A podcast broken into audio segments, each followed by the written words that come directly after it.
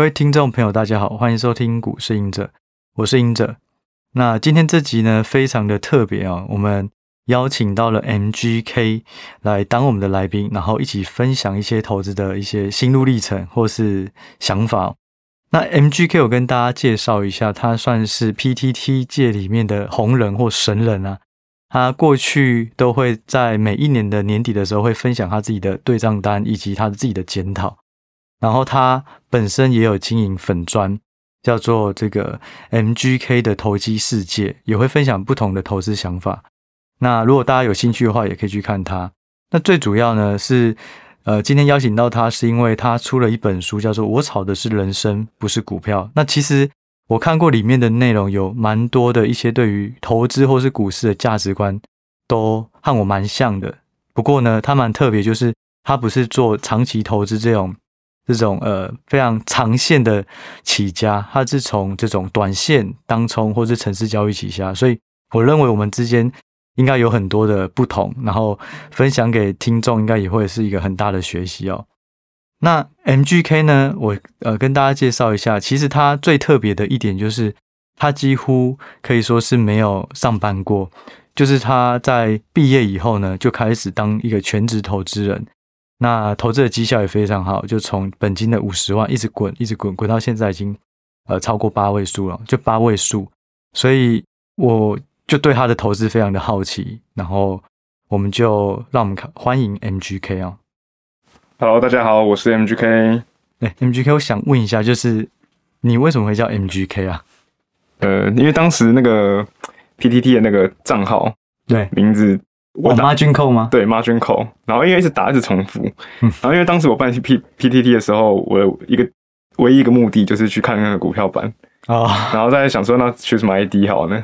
然后就刚好看一看，哎，然后叫 Margin Call，好，然后有一段文字在写 Margin Call，我说，哎，这个是保证金追缴，感觉挺有意思，可以跟那个股板有一个连接，这种感觉比较好记。那就是用到现在。对，然后再加上我自己的本名的姓氏是葛葛嘛，嗯，那葛就是 K O，那英文又 Call 嘛，所以我就把那个 C A L L 改成。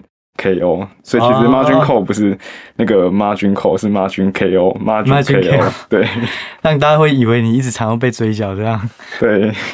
那我问一下，就是说，因为像刚刚提到，我觉得很有趣，就是很多人都是累积到一定的钱，或者是累积到一定的投资功力，再去做这个当全职投资人。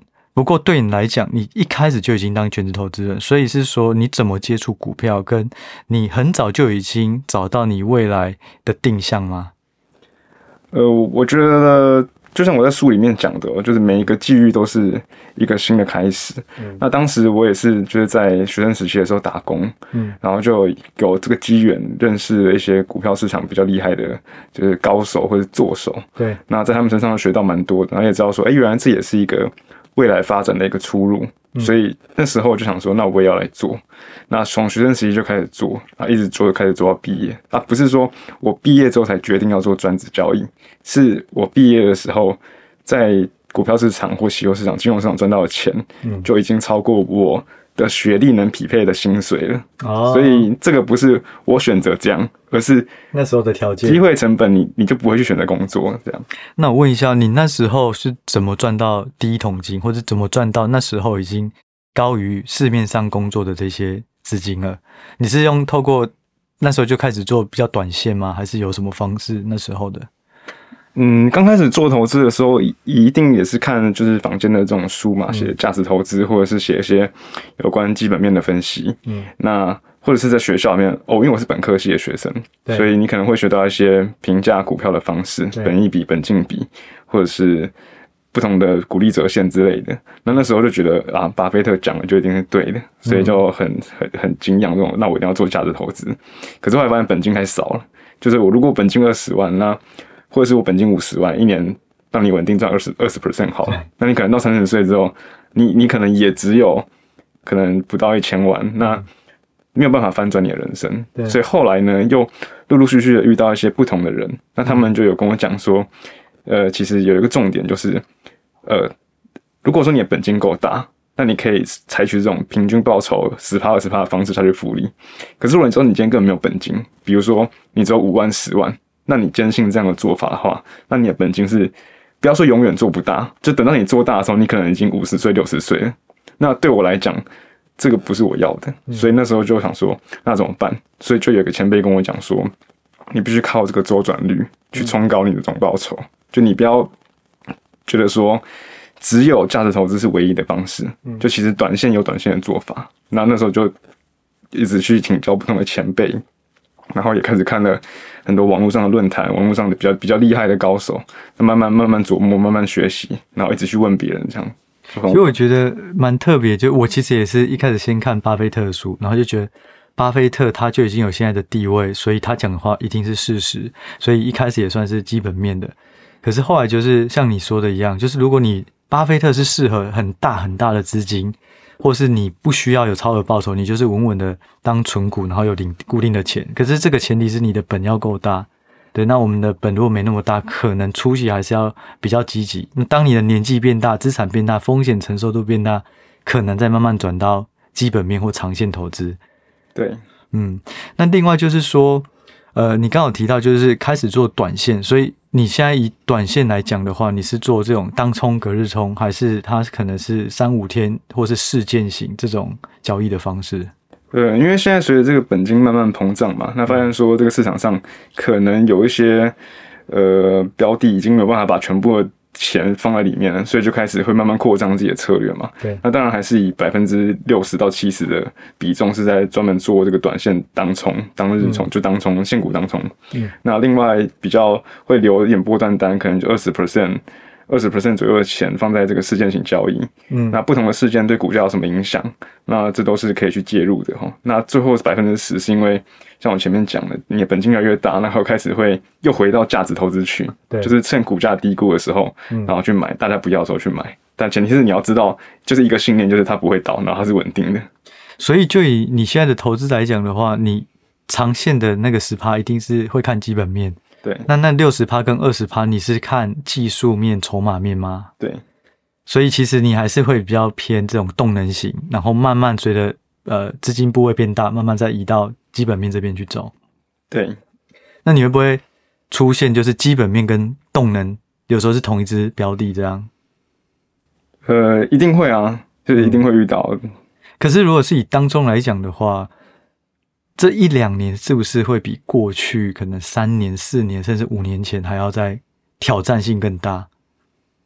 嗯，我觉得自从现股当中交易税减半之后，嗯，这整个市场的生态就就就改就改变了。嗯，那对我们来讲啊，我们来讲是觉得是变容易了，因为你原本在过去千分之三的税率下你能赚钱，他等于说退你一半的税，对，那你当然赚更多钱。那以前小赚的人变大赚，以前不赚的人变小赚。嗯，那我觉得这当然是一个。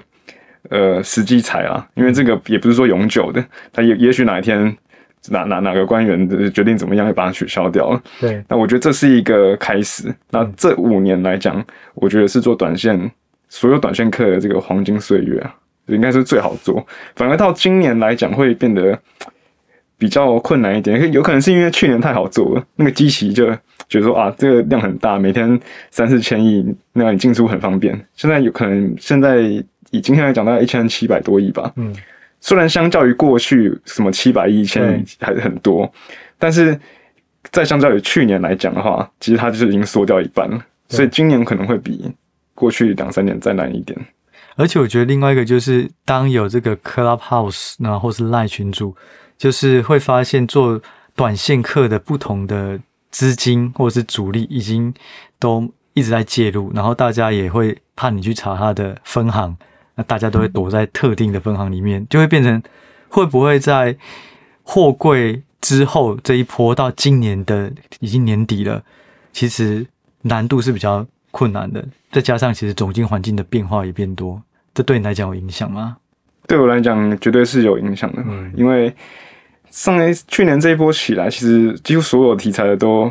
都有有被有出现一波的行情过嘛？嗯，那今年基期基期相对就高，那包包含发生，比如说呃，联总会升息，嗯，那然后乌俄乌俄战争这些就比较不利于一个题材的延续，会发现说，哎，怎么这个利空好像走的差不多了，然后下一个利空就接着出来，嗯，那利空出来的股票下跌的时候就比较容易没有量，嗯，那对我们来讲，短线就是量就是重点。如果说你今天没有量的话，那我们就没办法伸缩的比较自如一点。这自然就比较难。那我问一下一个问题，就是说，其实很多听众都像我前几节在讨论，就是杠杆。你自己会用杠杆吗？还有就是说，你怎么给想要使用杠杆的人有什么建议？我觉得使用杠杆有个前提哦，就是你必须先证明说，哎，你现在使用的这个策略是有效的，你才能去使用杠杆。因为太多人使用杠杆是使用在错误的地方，他可能觉得。呃，我现在赔钱了，那我就凹两倍杠杆啊，看能不能把它把它凹回来。嗯、不行就三倍、四倍这样下去。可是你这所有的动作都是建立在你没有一个确定可行的策略。嗯、那当你有一个确定可行的策略的时候，你开一点杠杆，那其实是对你整体资金上有帮助的。嗯、那我们做现股当中，如果本身有没有使用杠杆，一定有使用杠杆，尤其是刚开始本金在五十万的时候，那个时候。我一直说，当冲有一个特点，就是它有一个杠杆的可变性。如果我们今天去券商开一个账号，那四百九十九万交易额度以下，你是不用提供财力证明的。换句话说，你五十万的本金，其实你可以做到五百万的股票。嗯，如果你同时下去做的话，你杠杆是十倍。那我们先不要讨论说你是是不是分散分散下的，那这就是你可以去运用的地方。因为比如说我们一个年轻人，我们身上没什么钱，那我们今天要做一个生意或做一个呃实体的投资。那你去银行跟他讲说，哎、欸，我想要跟你借五百万，那银行一定不会借你啊，因为你第一个你没有收入，第二个你你就没有什么在银行有什么评，就是评评分，他没有办法去授信给你这个贷款。可是你在券在个股票市场的世界就不一样，就是如果说你今天去开，尤其是现在券商竞争很激烈，如果说 A 券商对你做 KYC，发现说，哎、欸，你学生不开给你，我相信 B 会开给你啊，对，那这就是。我们可以去好好运用的地方，可是回到一开始讲的大前提下，就是你必须要有一个你确定可行的交易策略，那你才能去用这个杠杆。如果没有的话，那其实绝大多数的人就是在就是在拿大钱熬小钱。对，那我问一下，我也很认同，就是当你的胜率能够掌握，你再去做杠杆。那不过，如果是你在做杠杆的话，你会做什么设停损？呃，你从趴数还是是说有什么特别的方式是你会退场？杠杆这件事情就跟停损其实是呃有联联联联动性的。嗯、一般来讲，如果今天我们是在没有使用杠杆的前提下，那我们能容忍它变动的范围，就是我们的我们的容错率就可以相对比较高。没错。可是如果今天我们开了十倍杠杆，嗯、那你的容错率可能你原本假假设我今天守的是一个 percent 好。那我可能就只能守零点一个 percent，是的，就是你不能用大杠杆，然后依依旧是维持你过去的停损值，因为大的杠杆对你的本金的伤害也是相对大的。所以一个重点就是，你当你的杠杆开越大的时候，你的错误，你你就必须有更高的信心跟准确度，觉得说啊，这次我觉得百分之九十会对，那你才能开很大的杠杆，而不是你在不确定的情况下去开。所以我觉得这就是使用杠杆，你的停损就要变得。有可能我们在使用杠杆的时候是这个部位下去了，一个十倍杠杆的部位下去了，行情没有动，它也没有跌，可是对我来讲就是错了，因为我认为这个十倍的部位打下去，行情应该要因为它而出现一个新的趋势，可是它没有，那即便它的价格没有往下跌，那我也会慢慢退退场。所以有时候就是说，你的看这笔钱的资金下去以后，对于。本身标的本身有没有影响？因为照理预期是这个下去，就是已经预期到它应该之后会上来，所以就算它没有跌，也有可能是这个讯号好像跟你原本想的不同。对，就是当你这个部位进去的时候，它发展的预期跟你的原本的想法有落差的时候，就代表你已经错了。嗯、所以很多人做短线的时候会会讨论说：“哎，停损要设几个 percent？” 其实我觉得在短线的世界里面，你如果停损设一个 percent。就我来看，我觉得都太多了，因为所有的交易因子里面，价格不是唯一，你有太多东西可以参考，包含市场上的氛围，它还有这个族群的轮动。比如说，哎，一过去两三天都是万箭齐发，这个族群都很强，可是今天只有它独强，嗯，那它可能就没有相较于一两天那么强。那这都是要综合去评估跟考量考量的。所以其实当中是非常重盘感，就是整个盘势变化的状况。对。那我问一下，就是大家最想知道的，我猜就是全职投资人。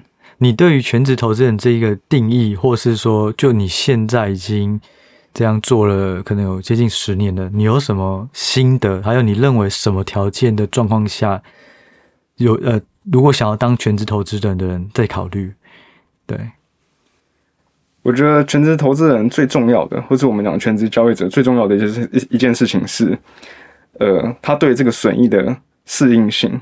就很多人他在本业上已经赚到了钱，那他跳进来这个市场的时候，他对这个损益是没有任何感觉的。他可能觉得，啊，我本业赚很多，就有点像他跑去澳门赌博这样，就钱撒了就不见了。那没关系，反正我本业会赚。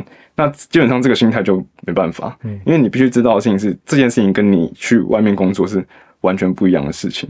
那我前面说损益的适应性是指说，诶，我们从小开始做，比如说我一天的损益从一两千做到三五千。做到一万、三万、五万，再做到一天可能十几、二十万的波动，再来一天输一百万、一两百万，这个必须是必须是这个循序渐进的。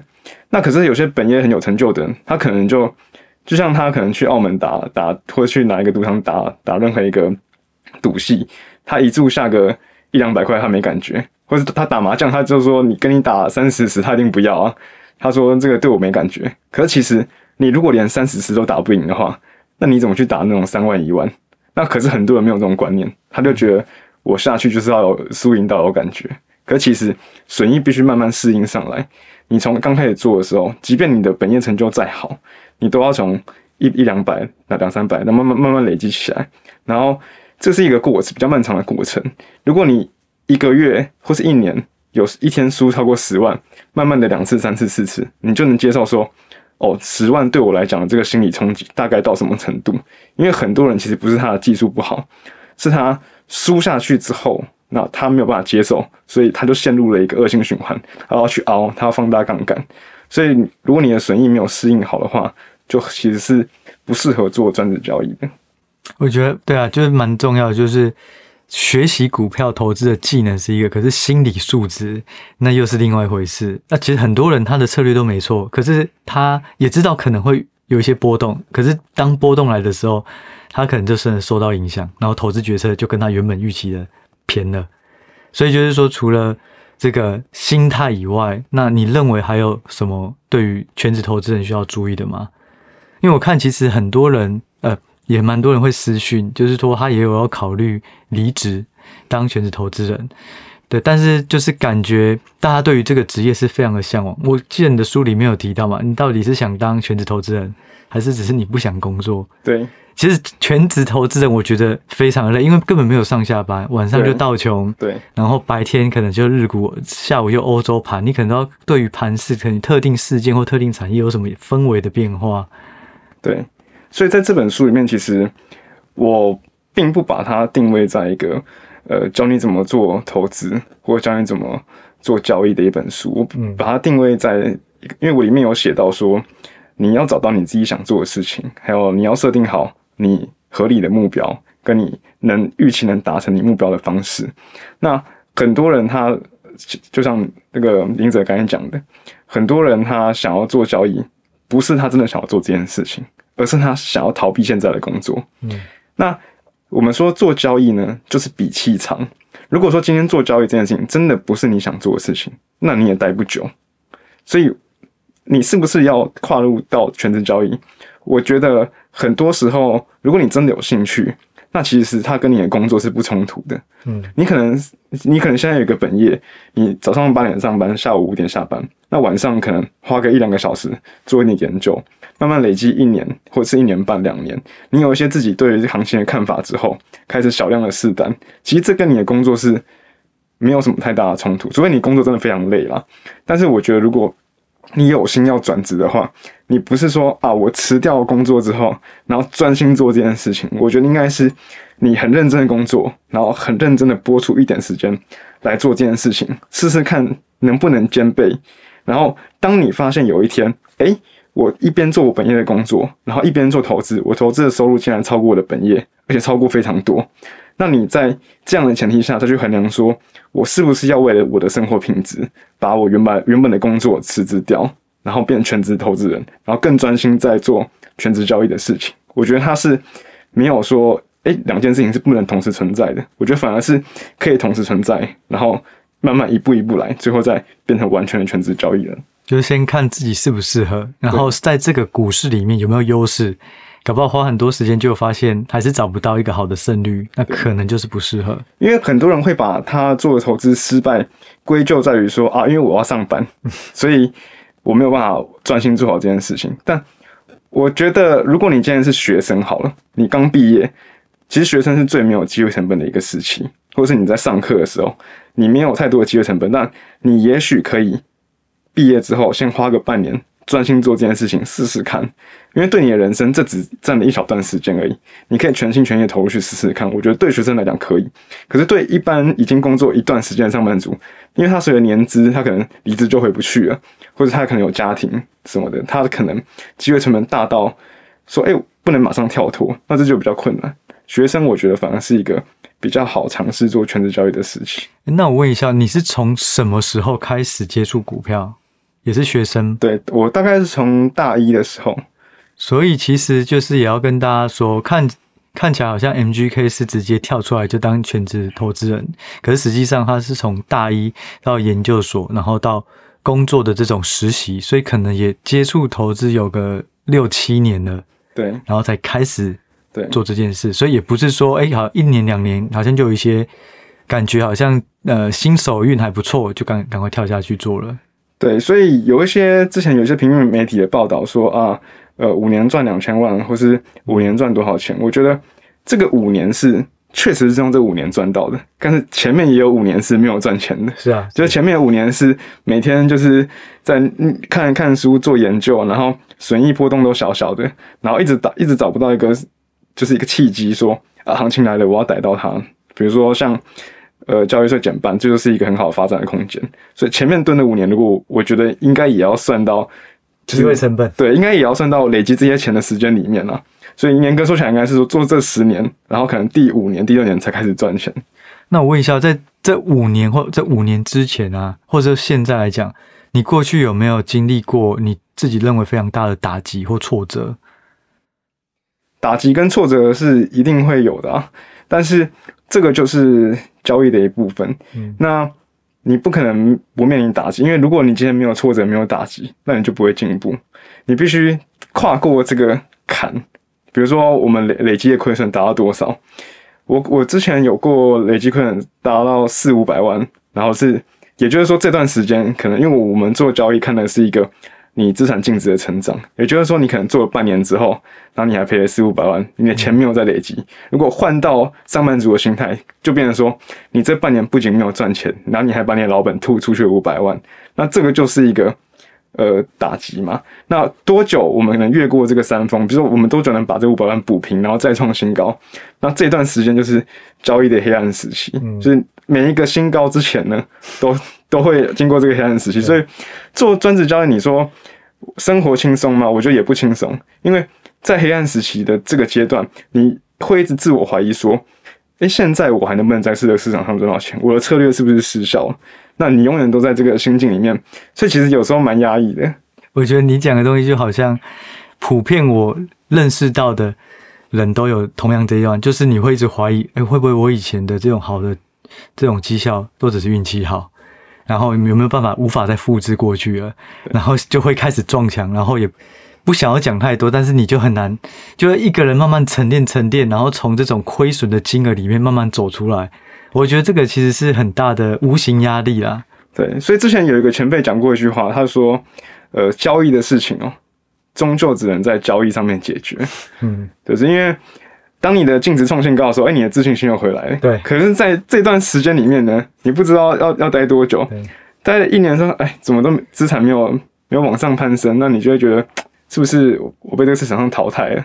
所以就是这个黑暗时期，我觉得可能不是一般人能够体会的。而且我觉得，就是因为我之前有工作，加上我现在没工作，我觉得最大如果要去当投全职投资人，有一个非常大的差异，就是如果我。呃，如果是做投资，然后你亏钱，可是你有本业的收入，至少你的生活你会觉得好像影响没那么大。可是当你所有的收入都是跟投资相关，然后在这半年或一年都没有赚到钱，其实我觉得是非常恐慌的啦。所以就是全职投资人最重要的事情就是投资的这个方式，然后还有你的素质一定都要具备，我觉得可能会比较适合。我觉得还有一句话就是钱可以输啦，但是你的心态不能崩，因为很多人都是崩在他已经觉得自己输很多之后，想要一把给他赔回来，就都这样然后就一一这一把就是绝对就是你爆炸的那一把，嗯，你的洞就越补越大。所以我觉得心态要保持一个，你可以慢慢慢输，但是你不能突然间输很多钱。那你你不然你没有时间做出反应，对，嗯，因为我记得在。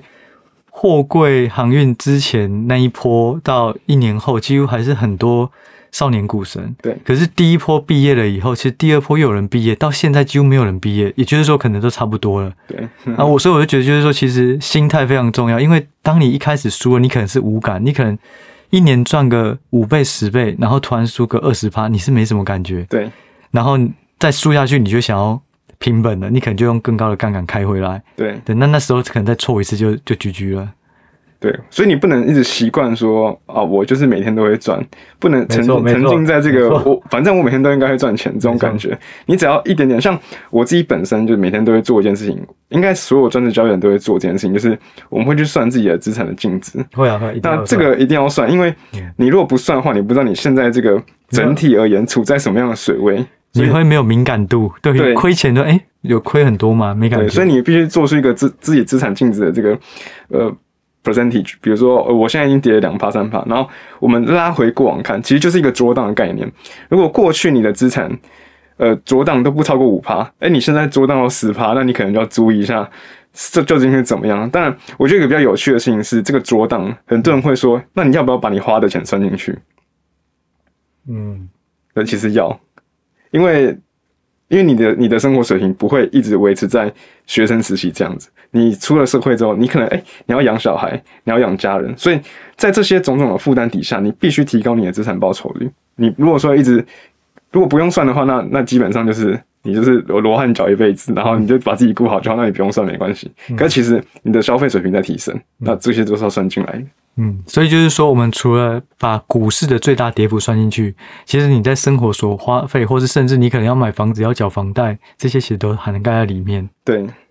那我问最后一题哦，就是，嗯，因为你刚好提到你是从基本面后来走到这种短线，就你而言啊，你认为短线来看最重要的指标，或是呃技术分析，或是筹码，你认为什么是最重要的？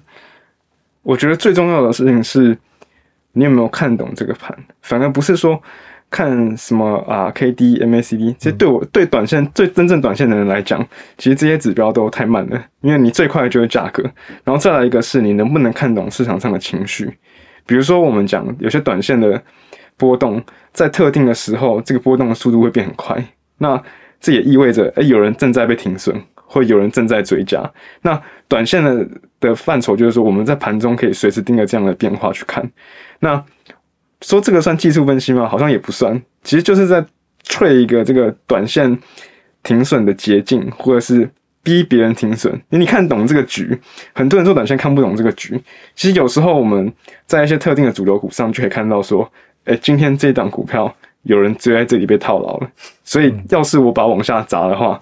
这个人会丢出来，我们是能看见对手在哪里的这种感觉，反而不是说像外面书上写的，呃，突破均线和几日新高就买就就买。然后另外一个重点是，你能不能知道现在的主流在哪里？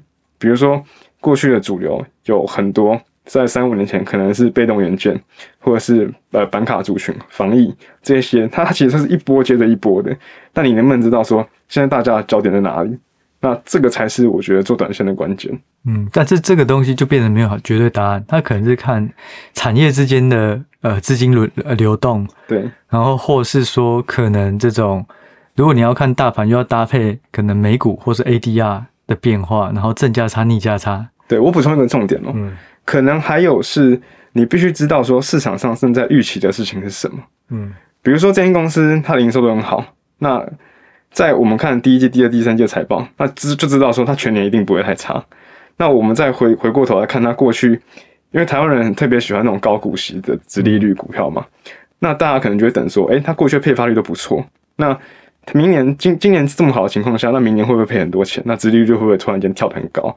那我们算一算，觉得说，哎、有可能会跳很高，那我们就会可能先买一点放着，然后等到真的开，真的那个董事会决定开出来，哎、欸，殖利率真的非常高，那这件事情可能就是在这段时间已经为大家预期到了，我们反而会在那一天就不会去追，我们反而会去空它。嗯，对，所以你要看知道说现在市场上正在预期什么，然后融入到一个波段，然后短线捷径，这个利多已经出出尽的时候，把它转换成一个当冲的一个交易的机会。